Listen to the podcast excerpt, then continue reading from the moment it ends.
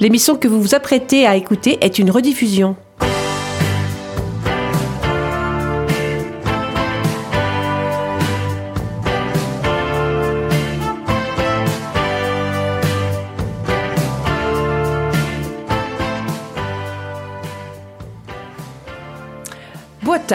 Bonsoir à vous tous chers auditeurs et auditrices. Bienvenue dans l'émission hebdomadaire Rencontre lusophone proposée par Radio Résonance sur la fréquence 96.9.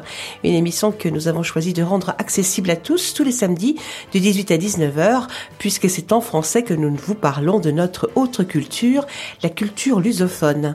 Ce soir, pour notre plus grand plaisir, c'est encore à notre tour, à Jeff et à moi-même, Hélène, d'animer l'émission de ce soir. Mais je sais que la semaine prochaine, Manu nous a déjà préparé une petite chronique, une chronique carrément sur l'histoire dont il raffole tant.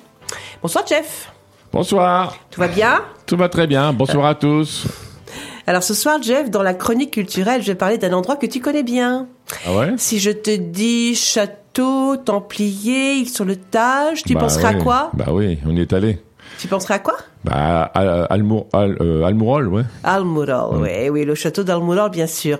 Il est situé sur une petite île escarpée dans le milieu du Tage. Bon, enfin maintenant, si on y va à pied, sec, hein. Hmm. C'est presque sec, exactement. Et est considéré comme l'un des monuments médiévaux militaires les plus importants qui évoque le mieux la mémoire des Templiers au Portugal. Ce château, on le connaît bien, on l'a visité il n'y a pas très longtemps d'ailleurs, alors j'ai décidé de m'en servir pour évoquer l'existence des Templiers au Portugal. Une vraie saga, vous allez voir. Tout commence en France pendant le Moyen Âge, où l'ordre est créé pour protéger des assauts des musulmans, les pèlerins qui se rendent sur la Terre Sainte à Jérusalem. Au cours de l'histoire, l'ordre du Temple ne cesse de grandir au point de créer des jalousies, notamment auprès de Philippe le Bel, qui voit d'un mauvais œil qu'un jour un Templier ou des Templiers soient plus puissants et plus riches que le propre royaume de France. Il les a fait donc persécuter, exterminer. Au Portugal, le roi Dondinige les reçoit quant à lui à bras ouverts en utilisant leur talent militaire pour protéger son pays des assauts des musulmans et des Castillans. Et, il leur propose même de charger, de changer pour devenir l'ordre du Christ. Mais en réalité, il semblerait que la présence des Templiers sur les terres lusitaniennes est bien ou soit bien antérieure, puisque l'on sait qu'ils étaient déjà là lors de la formation du Portugal en tant que pays indépendant. Ça vous paraît confus? Bon, ne, bougez pas, je vous expliquerai tout ça tout à l'heure, juste après ma petite chronique, qui ce soir sera encore un coup de gueule, et un coup de gueule envers ceux qui détruisent le Tage.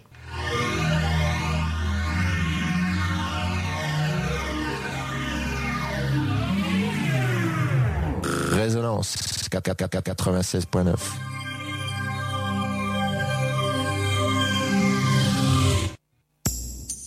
sur Rencontre lusophone, on n'est pas à l'abri d'un coup de gueule ou d'un coup de cœur. C'est la petite chronique. C'est la petite chronique.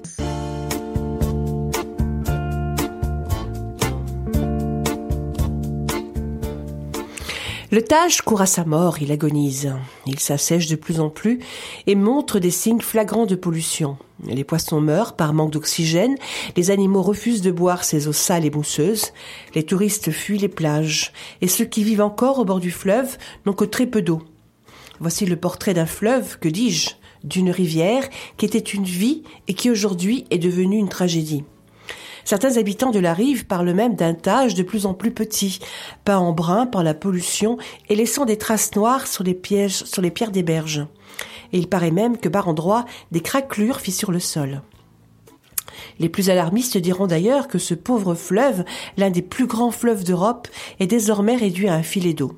Bon, c'est un peu exagéré, mais ce qui est vrai, c'est que ces mille kilomètres de méandres à travers l'Espagne et le Portugal ont été bien mis à mal par ces dernières années de sécheresse. Si vous ne connaissez pas ce fleuve, voici une petite présentation en quelques chiffres. Le Tage fait exactement 1007 km de long. Il naît en Espagne dans les montagnes d'Aragon, passe tout près de Madrid et parcourt en tout et pour tout 795 km dans ce pays avant de filer vers le Portugal où il coule 212 km avant de se jeter dans l'océan Atlantique à Lisbonne. Il traverse 207 barrages d'eau, dont 19 grands barrages hydroélectriques. Pas une paille quand même. Alors il faut se rendre à l'évidence, oui, oui, le Tage souffre. Mais doit-on rendre comme seul responsable de ce phénomène le changement climatique? Même si on sait que depuis de nombreuses années, la péninsule ibérique montre évidemment bien des signes de changement de son climat avec de fortes tendances subtropicales. Températures plus élevées, pluies plus rares et plus intenses, avec des conséquences de vagues de chaleur et de pluies violentes provoquant sécheresse et inondations. Ben non. Bien sûr que non. Alors ici et là, on pointe du doigt des responsables. Du côté portugais, on accuse assez souvent l'Espagne d'assécher le fleuve par des barrages et des détournements du cours d'eau. Les Espagnols avouent bien, bien qu'effectivement, depuis plus de 40 ans, une partie du cours du Tage est déviée grâce à 300 km d'aqueducs et de canaux qui le dirigent vers le sud du pays pour irriguer le potager de l'Europe. Vous savez, tous ces fruits et légumes qui poussent été comme hiver et qui nous permettent de temps en temps de, même à Noël, de manger des fraises. Alors bien sûr, la solution pourrait nous paraître évidente en limitant la production par exemple. Ben non. Le remède à cette catastrophe écologique n'est pas si évident. En effet, comment ralentir ce rendement lorsque l'on sait que le secteur pèse lourd, avec certains lobbying et des milliers d'emplois à la clé? Toujours du côté espagnol, on avoue bien aussi un système de gestion des eaux usées, visiblement périmé, et que personne n'a pensé à réviser. Alors devant tous ces constats, on aurait vite fait de conclure que les Espagnols sont les grands responsables de ce désastre écologique et que selon la loi des courants, le pauvre Portugal souffre des conséquences de tout ce qui se passe en amont chez son cousin espagnol. Mais tout n'est pas la seule faute des Espagnols. Et ceux qui me connaissent sauront que si j'arrive à prononcer cette phrase, c'est que c'est plus que vrai. Les Portugais y sont eux aussi, ou y ont eux aussi leur part de responsabilité. Du côté portugais, tout commence en fait à 40 km de la frontière espagnole, dans la ville de Villavelde D'ailleurs, vous pourrez en faire l'expérience lorsque vous passerez par là. C'est très bizarre, mais on y sent toujours comme une odeur de pourri. Une odeur qui provient visiblement des hautes cheminées qui trônent à l'entrée de la petite ville et qui libèrent en continu de grandes colonnes de fumée résultant de l'exploitation de plusieurs usines installées dans le pays. Il y a tout d'abord l'usine Saint-Olive, une entreprise dédiée à la production électrique à partir de la combustion de biomasse constituée de résidus d'olive et de résidus forestiers. Et puis il y a aussi l'usine Celtège, un géant de la pâte à papier. À cet endroit précis, à Villavelle Drodan, le Tage, déjà contaminé par l'Espagne, vire au brun et présente carrément des îlots de mousse faisant mourir des milliers de poissons. Après plusieurs années déjà, le gouvernement portugais et des associations écologiques exercent des pressions pour obliger les deux usines à restreindre le rejet de leurs déchets à un niveau acceptable. Sauf qu'aujourd'hui, le Tage, possédant un plus faible débit, les rejets n'ont toujours pas été adaptés au flux actuel du fleuve. Alors des deux côtés, portugais et espagnols, les idées fusent. On propose de mieux gérer la sécheresse lorsqu'il y a de l'eau en construisant plus de barrages pour retenir l'eau. On propose une limitation des cultures et des élevages intensifs trop gourmands en eau pour le climat méditerranéen. On propose d'arrêter d'arroser des arbres qui n'en ont pas nécessairement pas besoin, comme les oliviers ou les amandiers. Enfin, ce qui est certain, c'est qu'il est urgent que les gouvernements des deux pays trouvent conjointement des solutions. Et puis, à une plus grande échelle, il faut bien se rendre à l'évidence que l'eau, l'eau est devenue un enjeu géopolitique majeur puisque la guerre de l'eau fait rage partout dans le monde, au Moyen-Orient, en Afrique, en Amérique du Sud, en Amérique du Nord, mais pas seulement. Alors que les réserves s'épuisent, il va bien falloir trouver une solution pour préserver cet or bleu sans que l'on soit obligé de regarder constamment vers le ciel.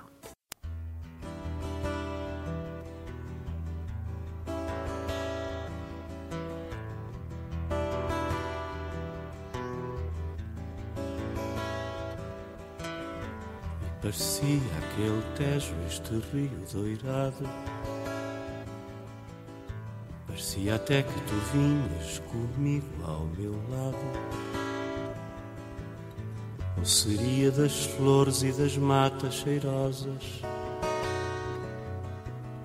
das madressilvas dos frutos das ervas babosas. Pareciam campinas os vales tão estendidos Pareciam mesmo os teus braços que me abraçam, cingidos. Ou seria das silvas do gengibre e beijoinho, do cheiro daquela chuva dos cacinhos, Enfim, haveria de ter saudades tuas ao longo de um claro rio de água doce? Porque haveria de ter saudades tuas ao longo de um claro rio de água doce? Parecia que um tejo este rio doidado Parecia até que tu vinhas comigo ao meu lado das flores e das matas cheirosas Das madressilvas dos frutos das ervas bravosas Parecia verão imenso segredo Parecia até que dizias qualquer coisa em segredo. Ou seria dos dias muito quedos sem fim Das noites muito melhores. Assombradas assim. Assim Porque haveria de ter saudades tuas. Ao longo de um claro rio de água doce. Porque haveria de ter saudades tuas. Ao longo de um claro rio de água doce Parecia aquele tejo este rio doirado Parecia até que tu vinhas comigo ao meu lado seria das flores e das matas cheirosas Das madressilvas dos frutos, das ervas babosas Parecia cantinas, vales tão estendidos braços que me abraçam cingidos seria das silvas do gengibre e beijoim Do cheiro daquelas chuvas esquecidos enfim. Porque haveria de ter saudades tuas. Ao longo de um claro rio de água doce haveria de ter saudades tuas Ao longo de um claro rio de água doce Porque haveria de ter saudades tuas Ao longo de um claro rio de água doce Porque haveria de ter saudades longo de um claro rio de água doce. Porque haveria de ter saudades tuas ao longo de um claro rio de água doce. Porque haveria de ter saudades tuas ao longo de um claro rio de água doce. Porque haveria de ter saudades tuas. Ao longo de um claro rio de água doce. Porque haveria de ter saudades tuas. Ao longo de um claro rio de água doce. Porque haveria de ter saudades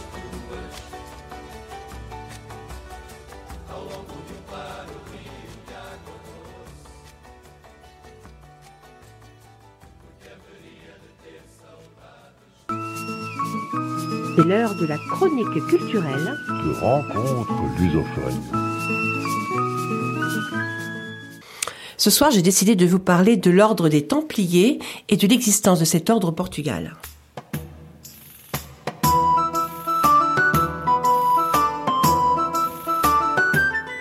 Les Templiers ont toujours suscité le mystère, on le sait. Des tas de bouquins et de films ont d'ailleurs très souvent abordé cette organisation plus que secrète. C'est le cas par exemple du livre Da Vinci Code où Dan Brown, son auteur, entend faire des révélations sur la richesse des Templiers qui auraient toujours entretenu un certain mystère autour de son origine. Il y a également des films, les films d'Indiana Jones tels que Les Aventuriers de l'Arche perdue ou La Dernière Croisade. Et tiens, justement, je suis presque sûr que tous ceux qui ont vu La Dernière Croisade se souviennent de cette scène mythique où Indiana Jones, en quête du Saint Graal pour sauver son père, arrive dans une grotte où le dernier chevalier du Graal n'est autre qu'un Templier.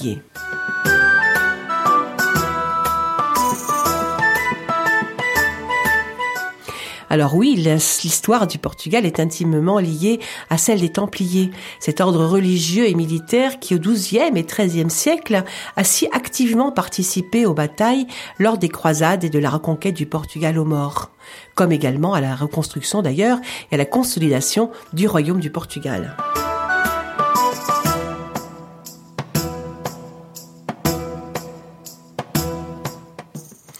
Après sa dissolution pour hérésie au XIVe siècle, on sait que cet ordre a également contribué à la réussite de l'extraordinaire expansion maritime menée par le Portugal.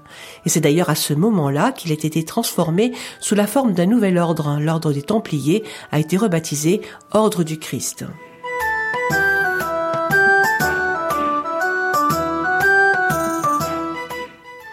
Alors au-delà des légendes ravivées par les best-sellers dont je vous ai parlé tout à l'heure, de nombreux vestiges architecturaux sont encore là aujourd'hui pour témoigner de leur présence au Portugal. Et oserais-je dire que, oui, les trésors des Templiers existent et ils se trouvent au Portugal.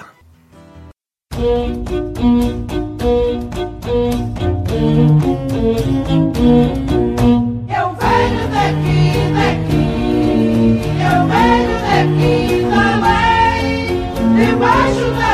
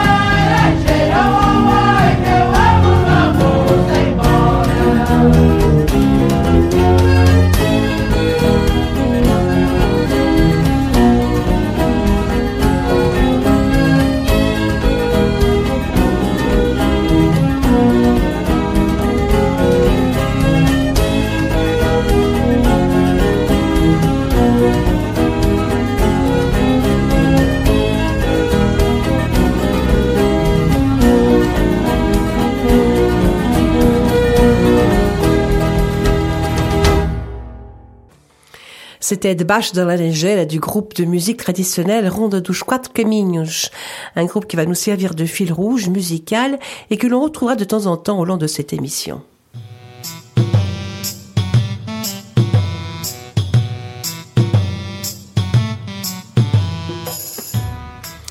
Ai-je suscité votre curiosité tout à l'heure en vous parlant des trésors des Templiers? On y arrive, on y arrive. Le premier trésor des Templiers serait déjà certainement le couvent du Christ à un splendide monument classé patrimoine mondial de l'UNESCO qui est un hommage au savoir architectural de l'ordre. Son église orthogonale serait en effet inspirée du lieu saint musulman du dôme du rocher à Jérusalem où aurait été situé le propre temple de Jérusalem détruit en 70 avant Jésus-Christ.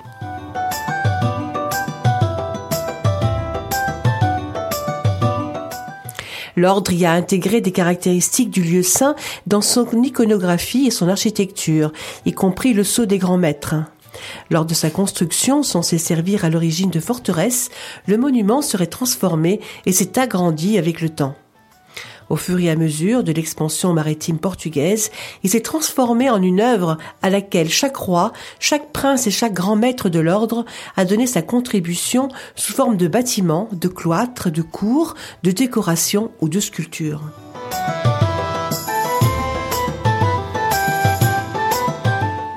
Et depuis plusieurs styles s'y marient à merveille.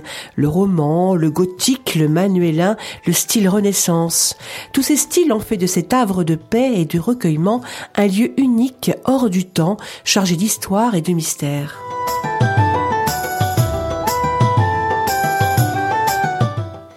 L'autre trésor qui mérite toute notre attention est le château d'Almurol qui se situe au beau milieu du Nil sur le Tage dans la toute petite ville de Villanova de Berking. Il présente de nouveaux points communs avec le château de Tomar. En son temps, il a servi de forteresse. Il a été construit selon le style d'architecture militaire templière, selon une disposition quadrangulaire. Ses remparts sont protégés par neuf tours circulaires. Et au centre de la structure, on y trouve un donjon qui, au tout début de sa construction, servait de prison.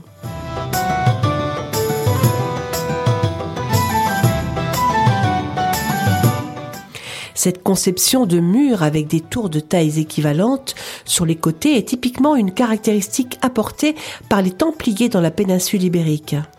Au Portugal et plus précisément au centre du pays, de nombreux autres châteaux y ont été édifiés ou réaménagés par les Templiers afin de contenir ou de repousser l'invasion arabe.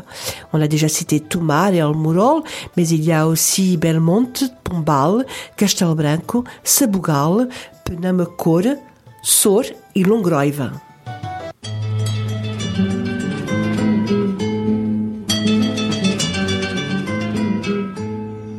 Uma barquinha lá vem, lá vem, uma barquinha lá vem, lá vem, bim, bem, na barquinha de Belém, bim, bem, na barquinha de Belém.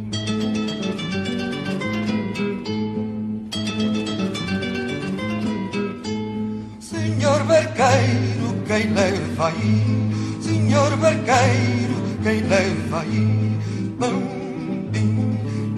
taladim, bão, bim, na barquinha taladim.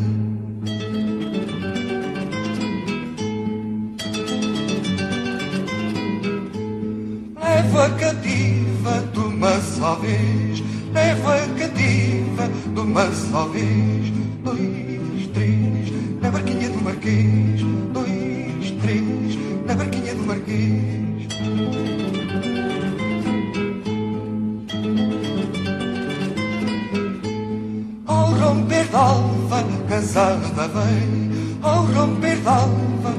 Casada vem, bim, bem, na barquinha que vai bem, bim, bem, na barquinha que vai.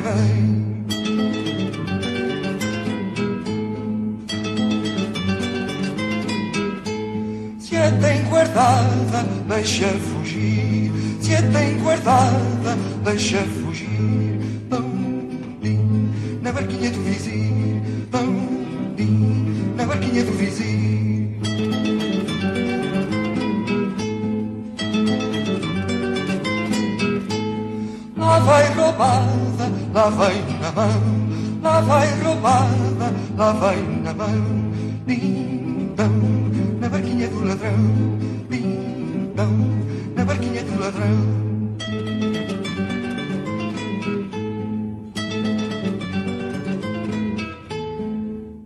C'était Ballade Doucine, une ballade interprétée par Zach Afonso.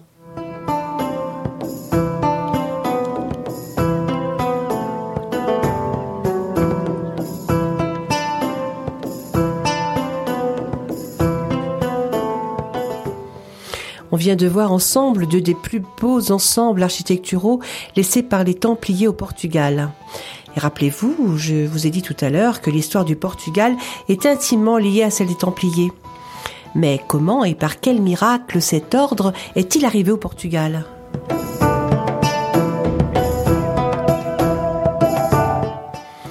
Eh l'origine de l'ordre des Templiers est presque universelle. Elle a été fondée en 1119 par Hugues de Payen et huit autres chevaliers compagnons de Geoffroy de Bouillon. À l'origine, sa mission était d'assurer la défense et la protection des sites saints en Palestine, tout en s'engageant dans le combat contre les infidèles.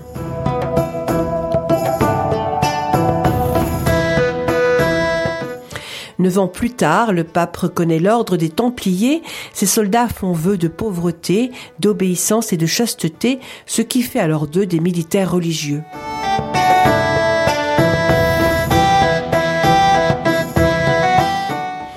Ils s'engagent dans le combat contre les infidèles en propageant la foi chrétienne, notamment sur la péninsule ibérique et tout particulièrement au Portugal, où ils luttent contre les méchants infidèles, les morts.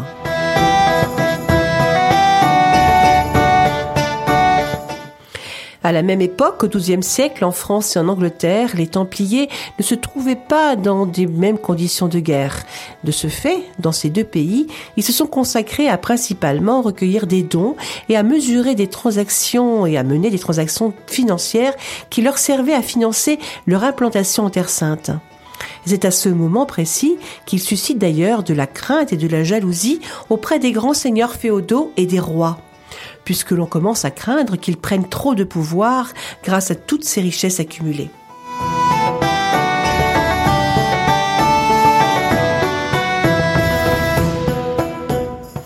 Dans la péninsule ibérique, ce n'est pas tout à fait la même chanson, puisque le raid y est précieux et reconnu, voire même gratifié par les souverains ibériques qui font jusqu'à leur accorder des bénéfices et des privilèges importants. On leur offre des territoires dans les zones de combat et sur les premières lignes de la lutte des chrétiens contre les envahisseurs morts.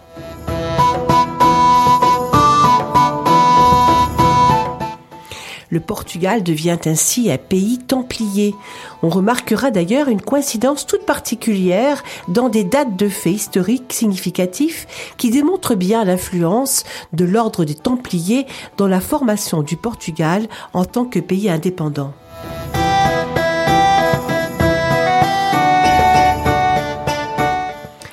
En 1124, le jour de son anniversaire, le premier roi portugais, Dom Afonso Henriques, portant son accoutrement de chevalier, était, comme était le, le privilège de ceux du sang royal, a été fait chevalier à l'église de San Salvador à Zamora.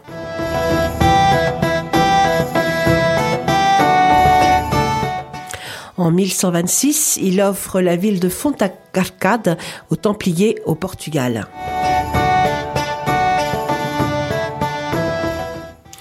En 1128, il leur offre le château de Sour ainsi que des terres entre Léry et Coimbra.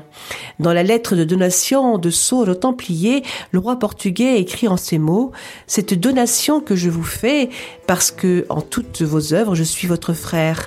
Le Portugal sera un fer de lance contre l'occupation islamique du territoire ibérique, ainsi qu'un exemple d'un pays ayant assumé une mission à la fois militaire et religieuse.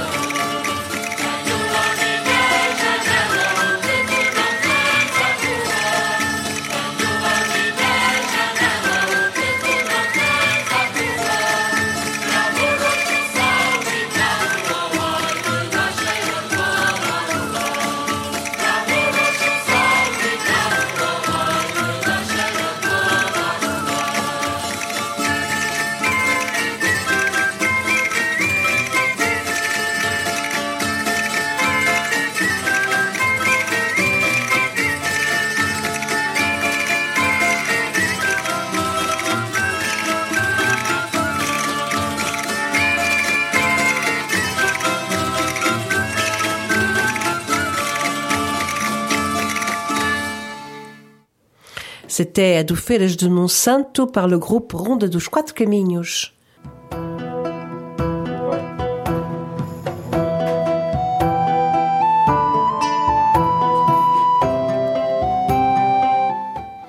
Le Portugal est dès ses débuts un royaume chrétien qui a été conçu et organisé spirituellement sur les bases des principes du christianisme trinitaire, moral, croisé et apostolique, mais aussi chevaleresque.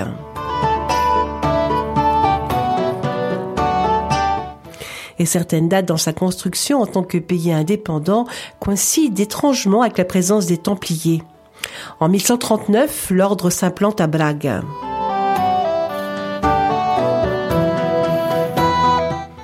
En 1140, avec l'aide des Templiers, dont Afonso Henriques combat les morts dans la bataille d'Oric.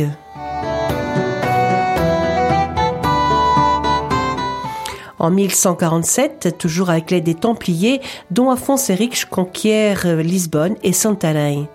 En même temps, on leur cède leurs des propriétés et les revenus des églises de Santarém.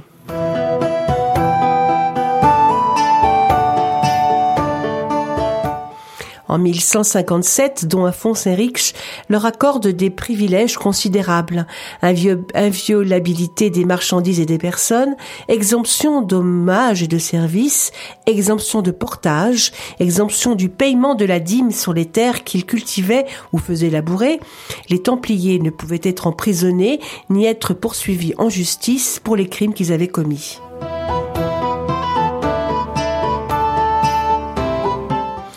En 1185 meurt Gualdim Pais, le maître qui a le plus consolidé les domaines des Templiers au Portugal, lesquels possédaient alors les châteaux de Tomar, Almurol, Zézer, Sor, Pombal, Idanha Velha, Ceres, Cardiga, Sousa et entre autres plusieurs propriétés à Lisbonne, Sintra, Santarém, Leiria, Évora et Beja.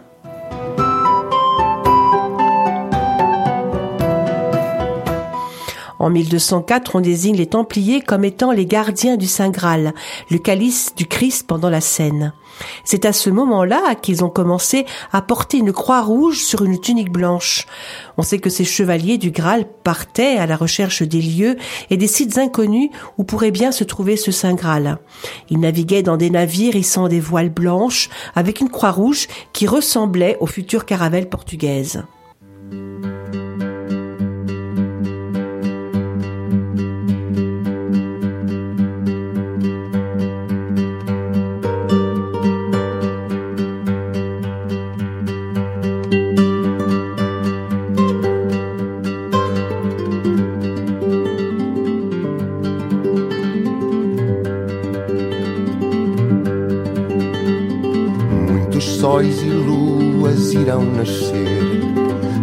Ondas na praia arrebentar.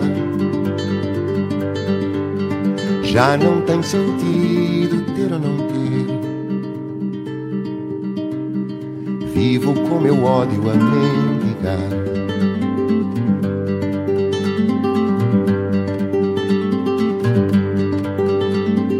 Tenho muitos anos para sofrer mais do que uma vida para andar. Bebo fel amargo até morrer. Já não tenho pena, sei esperar.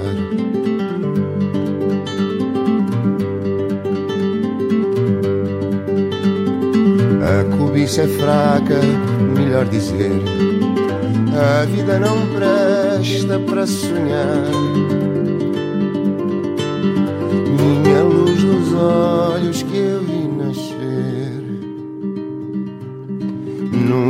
tão breve a clarear.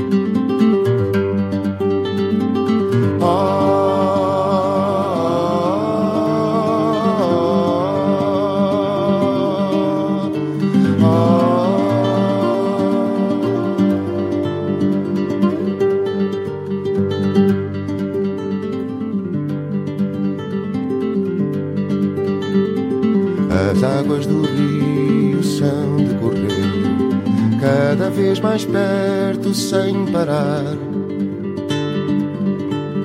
Sou como um morcego, vejo sem ver. só como o sossego sei esperar.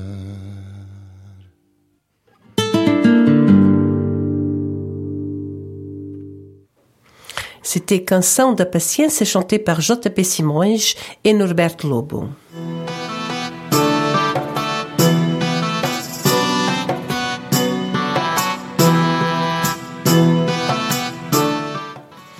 Plus tard, un autre roi portugais, le roi Dondinige et sa femme Dona Isabel, ont été des fervents promoteurs du culte du Saint-Esprit au Portugal. En 1291, les Templiers sont expulsés de Palestine. Ils trouvent tout d'abord refuge à Chypre et à Malte, puis en France et enfin dans la péninsule ibérique.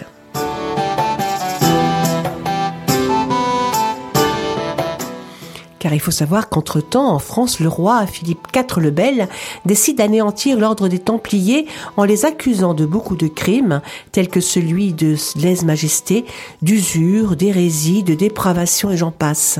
Mais on sait déjà que la raison principale de la persécution des Templiers par Philippe le Bel était en réalité la convoitise de leur pouvoir, à la fois politique et financier.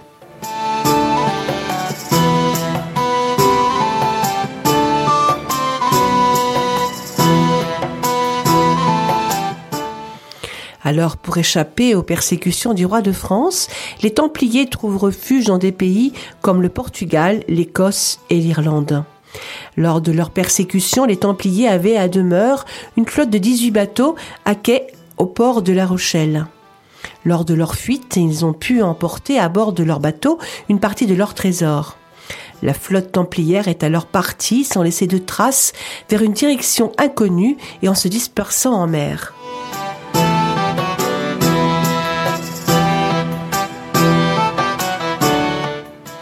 On sait qu'une partie des bateaux aurait trouvé refuge en Écosse et en Irlande.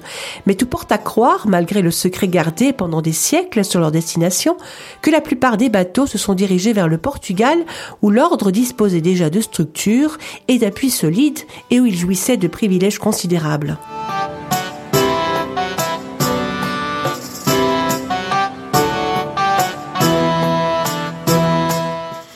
L'arrivée de la flotte et des trésors des Templiers au Portugal, fuyant l'inquisition du roi de France, a ainsi permis de préserver les éléments essentiels de la mission de l'ordre devenu au Portugal l'ordre du Christ.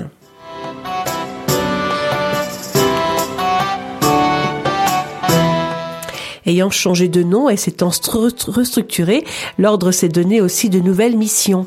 Il a été, le promoteur de l'entreprise maritime des découvertes outre-mer, faites par les Portugais dans tous les continents. Par l'intermédiaire des navigateurs portugais, l'ordre a ainsi diffusé et laissé les marques de l'esprit des Templiers partout dans le monde.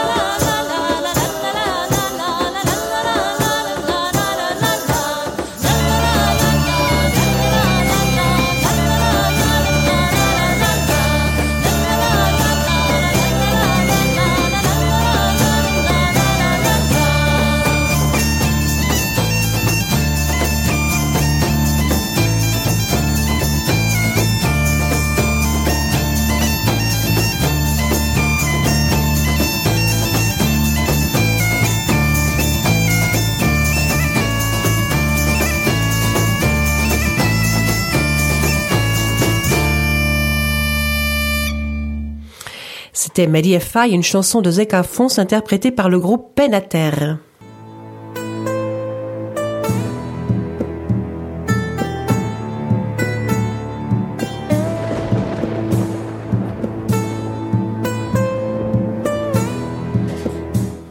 Bon voilà, les Templiers sont maintenant complètement installés au Portugal. Alors ils se mettent à construire des couvents et des églises comme ils l'avaient d'ailleurs déjà fait partout dans le monde. Des églises d'ailleurs très souvent circulaires et octogonales.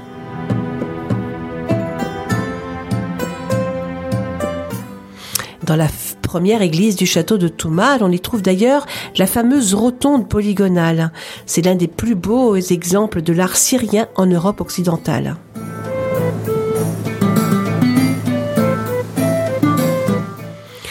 Newport, aux États-Unis, il existe d'ailleurs également une tour avec huit voûtes typiquement templières, construite par les Portugais au XVe siècle par le navigateur Miguel Cortreal, chevalier de l'Ordre du Christ. L'extérieur est rond et l'intérieur est octogonal avec huit voûtes. elle a été conçue aussi avec les mêmes lignes que celles de l'église du Saint-Sépulcre à Jérusalem.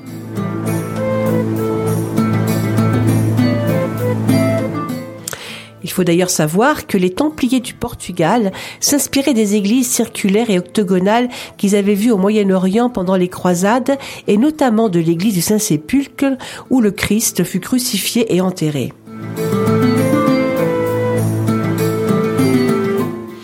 Ils ont donc ainsi construit plusieurs châteaux dans le même style, Almurol, Ideng, Monsanto, Pombal, Zézer, Ceres, Castro Merim et Tomar.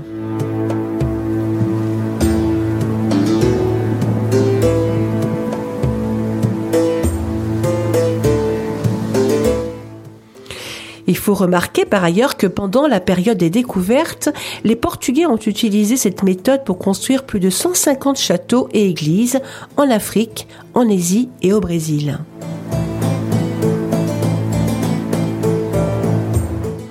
Et il me semble même qu'aucun autre pays européen n'a construit davantage de châteaux et d'églises avec des tours circulaires et octogonales dans les terres lointaines des trois continents que le Portugal.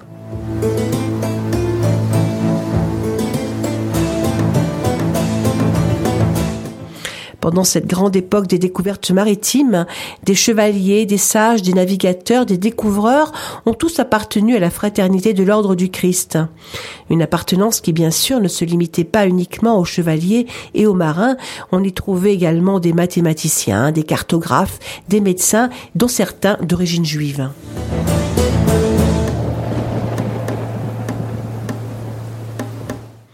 Et les noms des Templiers navigateurs portugais appartiennent aujourd'hui à l'histoire universelle. Henri le Navigateur, Gilles Jansch, Diogo Cao, Bartolomeu Dias, Vasco da Gama, Pedro Alves Cabral et tant d'autres.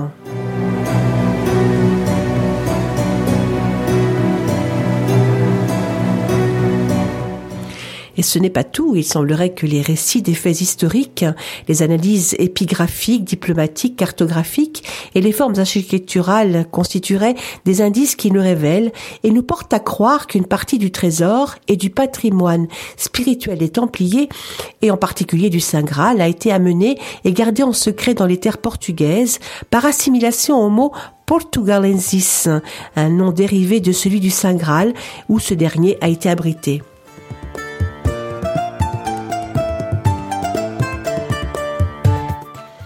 Le Portus Calixis, très ressemblant au mot Portugal, qui signifie le port du Graal. Le Saint Graal qui, d'après la mémoire collective du peuple portugais, aurait été gardé quelque part dans le haut hôtel du couvent du Christ de Tomar.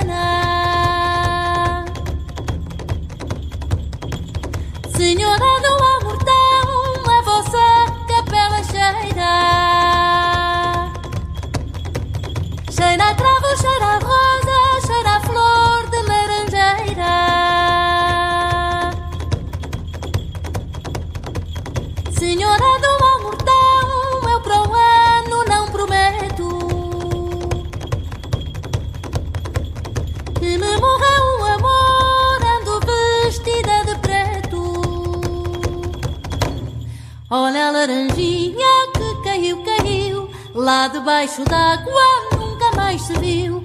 Olha a laranjinha que caiu, caiu, lá debaixo d'água nunca mais se viu.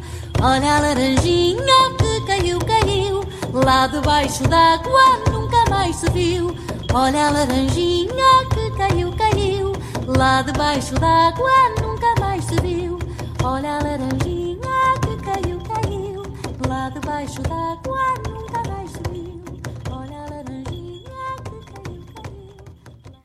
C'était Senhor Eduardo Mourtão dans la voix chaude et puissante de Teresa Salgueiro.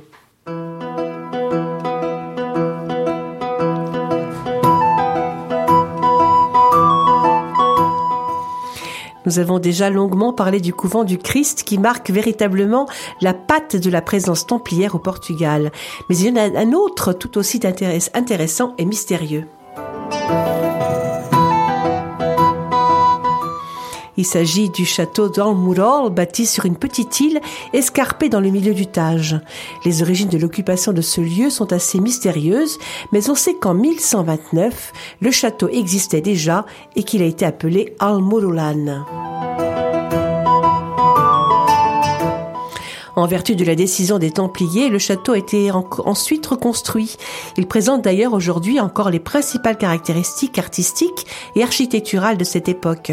La porte principale indiquant la date de la fondation du château en 1171. Avec l'extinction de l'ordre des Templiers au Portugal, le château a été en quelque sorte abandonné. Et c'est seulement au XIXe siècle que le château a été réinventé selon les idéaux du romantisme et de l'ambiance médiévale. Au XXe siècle, le château d'Almurol a été converti en résidence officielle de la République portugaise, accueillant plusieurs événements importants de la dictature. Aujourd'hui, le château se visite, une visite que je vous recommande vivement d'ailleurs, avec en option une balade en bateau pour atteindre le château. Les départs se font tous les jours à partir du quai d'El Rey dans le petit village de Tancouche.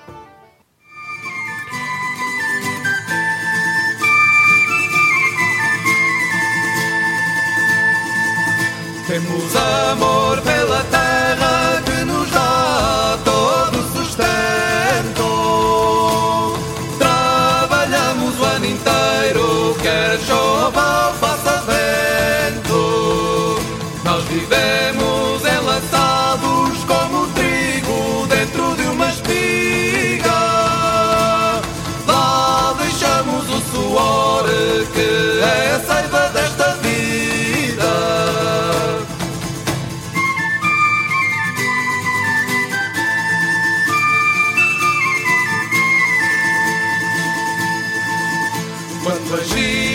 love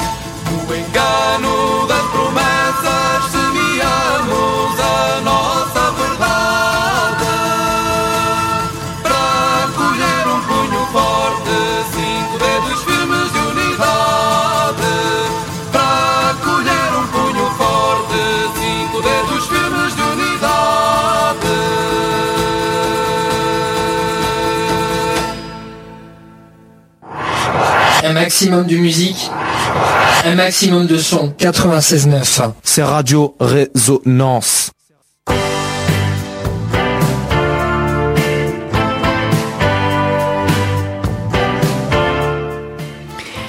Rencontre lusophone se termine, mais pour mieux revenir samedi prochain à la même heure, à 18h. Merci Jeff, merci à vous tous, chers auditeurs et auditrices, pour votre fidélité. Bon week-end à tous, je vous embrasse. Eh oui, Rencontre lusophone, c'est terminé pour aujourd'hui. Merci à vous tous de nous avoir écoutés et de nous être fidèles tous les samedis sur cette antenne, mais aussi sur le net. Rendez-vous ici même samedi prochain à la même heure. Si vous avez aimé l'émission de ce soir ou si vous souhaitez la réécouter, vous pouvez toujours l'écouter en podcast sur le site de Radio Résonance ou sur notre page Facebook qui porte le nom de cette émission, Rencontre lusophone au pluriel. Pour l'instant, restez branchés sur les ondes de Radio Résonance, vous y êtes bien, à tes maïches.